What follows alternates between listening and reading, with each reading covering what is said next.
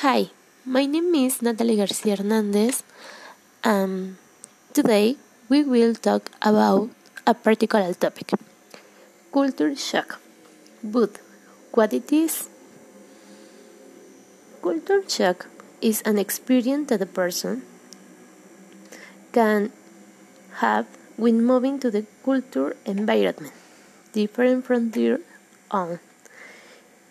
It is common to the use stereotypes that are the exaggerate perception with few details and simplified that one has about the person, things or group, um, people that share certain characteristic qualities, and abilities.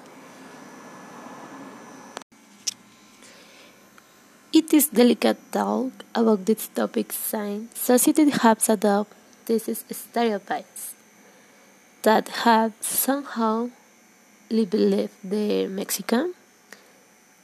If I went outside um, Mexico in the United States and think that a wall saying me out for the ways I speak, my physical appearance, um, for my clothing.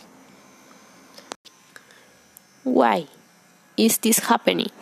Because of the imagine that other foreign countries have of Mexico. They believe that beginning from Mexicans means that they are better people than us. Then, saying we only dedicate yourself to work, whether in the field or at home. That the Mexican is ignorant and unskillful.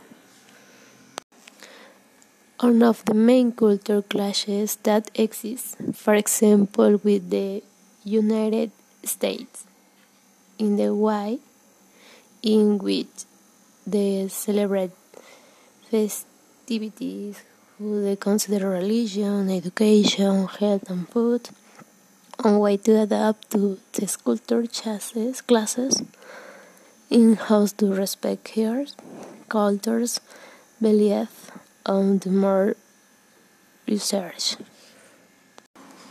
In conclusion, I think that respecting the basic of the healthy coexistence, we can have a healthy culture diversity and live together in the same place if we are willing to do so.